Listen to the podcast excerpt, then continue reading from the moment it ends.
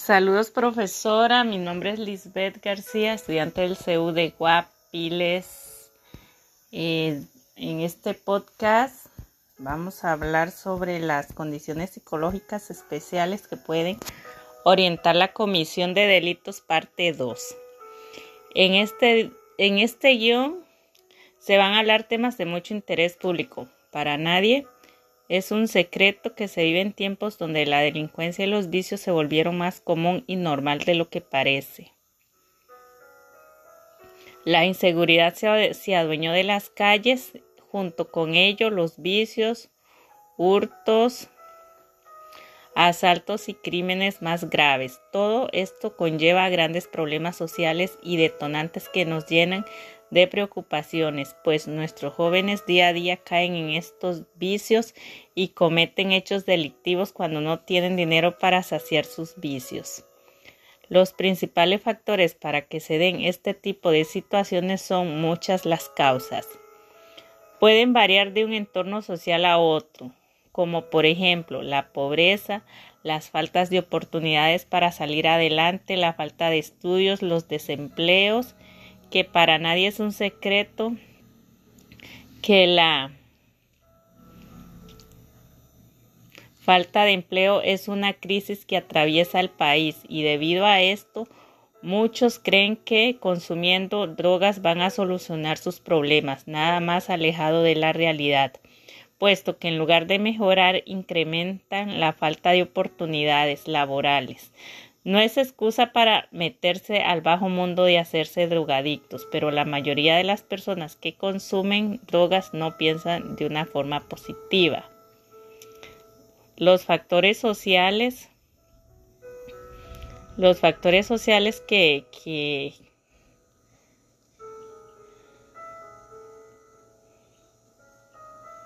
los factores sociales los factores económicos. Existe correlación, pero no podemos decir que sea la causa. La economía está relacionada con otra serie de factores que a su vez influyen en la drogadicción.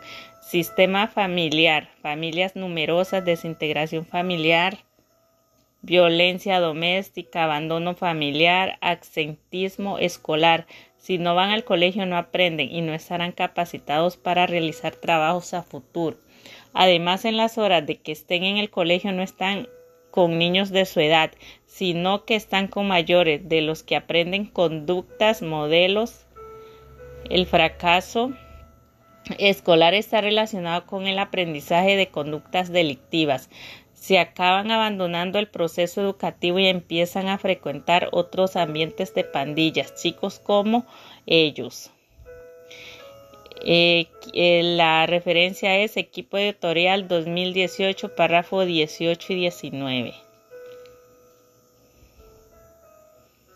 Como se menciona anteriormente, es la falta grave de oportunidades lo que lleva a muchos jóvenes a consumir drogas el ambiente social donde se desarrollan, donde viven sus infancias, la, la falta de inculcarles valores por parte de sus progenitores, niños abusados, padres ausentes, padres agresores, los vicios en los que, los vicios en los que crecen, como tener padres alcohólicos, muchas veces incrementan a que los niños en, en, en dicha situación en un futuro se vean porque fue lo que aprendieron en el hogar hogares donde abunda la violencia, el apoyo que requieren los jóvenes por parte de instituciones, de instituciones. Estas personas viven totalmente olvidadas por la sociedad. Muchas veces sufren discriminaciones por algún motivo y estos detonantes son los más frecuentes para que las personas comen cometan diferentes actos delictivos y por ende caer en el oscuro mundo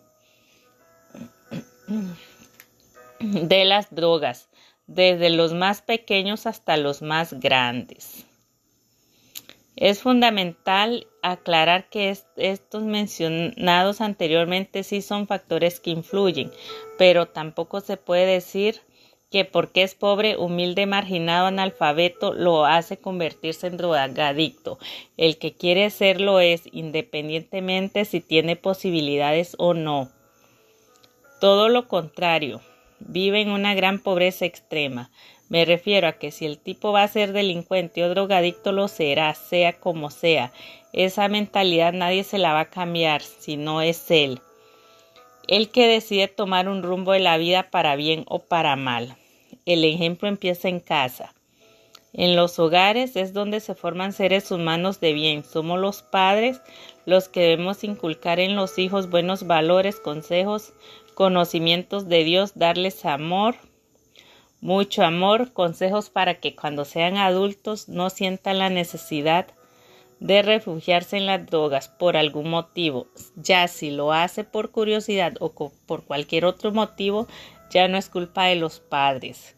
Si se, si se desvió del camino del bien, una buena comunicación es la base para que los muchachos no caigan en este mundo de perdición,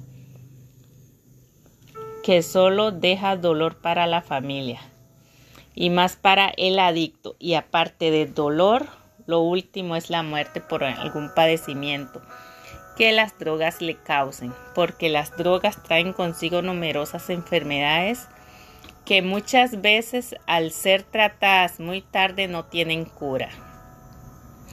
La mejor forma de evitar esta triste situación es nunca ningún ser humano es nunca ningún ser humano debería ni siquiera probarlas por ningún motivo. Pero los jóvenes se ven atraídos por este tipo de vicios sin pensar en lo grave que es hacerse adicto a, estas sustancias ilícitas y nocivas para la salud. Programas preventivos deberían haber en cada barrio para que los jóvenes asistan y se informen y así evitar que caigan en los vicios. Con un joven que se salve ya es una gran ayuda para la sociedad.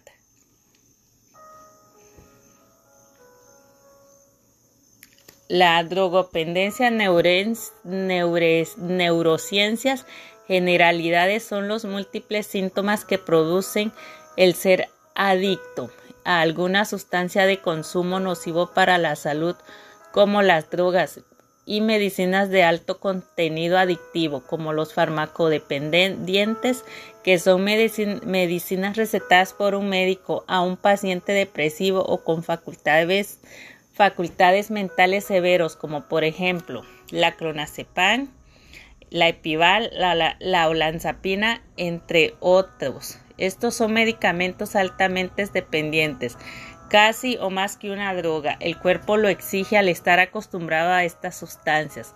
Los consumidores, al no tenerlas en su organismo, se vuelven violentos, agresivos y pueden golpear a los que están a su alrededor.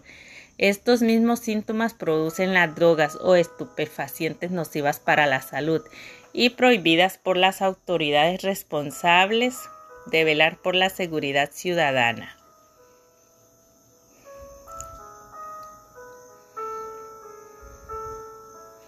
La prevención de sustancias psicoactivas. Aquí la solución para evitar este tipo de sustancia es no consumirlas nunca, ya que depender de una sustancia altamente adictiva no es nada bonito. Los consumidores cometen actos delictivos cuando tienen este vicio y no tienen dinero para conseguir la droga y es aquí donde se convierten en un peligro para la sociedad.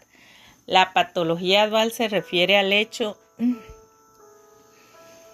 de que una persona sufra dos patologías, una de ellas por adicción y la otra por trastorno, por, por un trastorno. Pueden ser adicciones a sustancias legales como el tabaco o el alcohol, a sustancias ilegales como las drogas, incluso a ciertos comportamientos como el adicto a las compras o al sexo. Por otro lado, los trastornos también pueden ser de distintas tipologías, como esquizofrenia, hiperactividad o trastornos bipolares.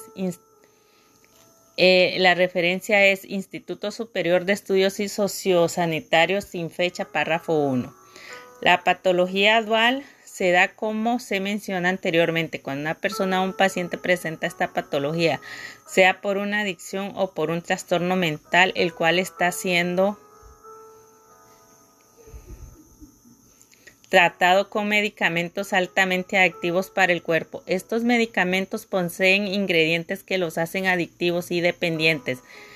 Y así que si el paciente no los toma por algún motivo, el cuerpo se lo exige volviéndose agresivo y siendo un peligro para las personas que están a su alrededor, pues se vuelve incontrolable. Pues esta adicción a estos fármacos es muy adictiva, lo sé porque convivo con un paciente que tiene problemas mentales. Este paciente mencionado se toma 25 pastillas diarias, de ellas 20 son adictivas y cuando no se las toma a la hora exacta se vuelve violento, intranquilo, escucha voces y empieza su agresividad.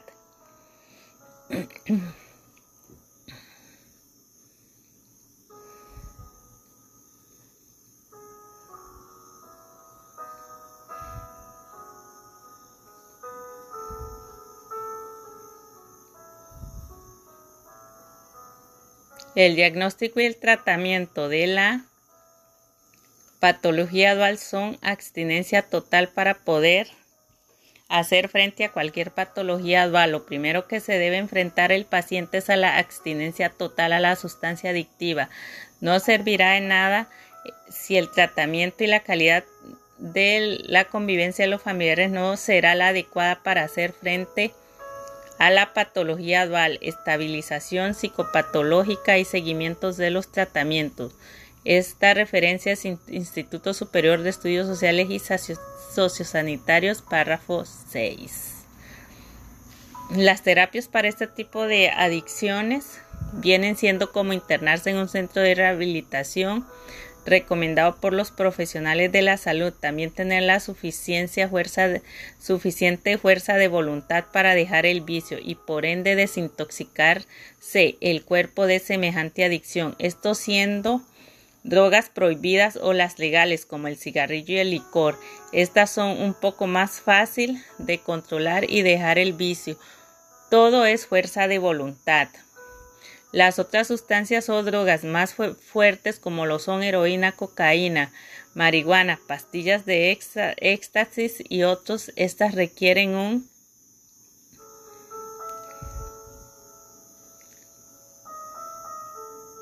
tratamiento más minucioso y serio hecho por los profesionales de la salud, como internarse en un albergue para personas con problemas de controlar estos vicios y así limpiar y desintoxicar el cuerpo de estos químicos tan perjudiciales.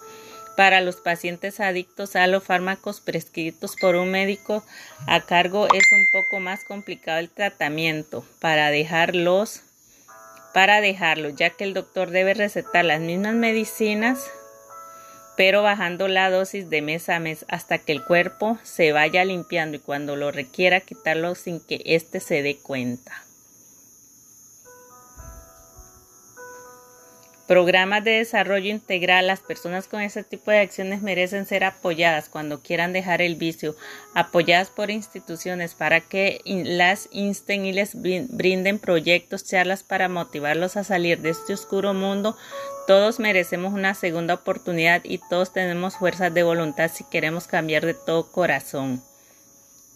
No todo está perdido y mientras hay vida y esperanza, solo que muchas veces las personas pierden la fe y el amor hacia la vida y caen en las garras de las adicciones. El ser humano es muy cambiante y si lo que se quiere es salir del mundo de las adicciones y la fuerza de voluntad son verdaderas, sí se puede cambiar e integrarse nuevamente a la sociedad. Aquí la fuerza de voluntad es la única que puede salvar a una persona adicta adicta, porque si ella no quiere someterse a dejar el vicio, no hay fuerza humana que pueda sacarla.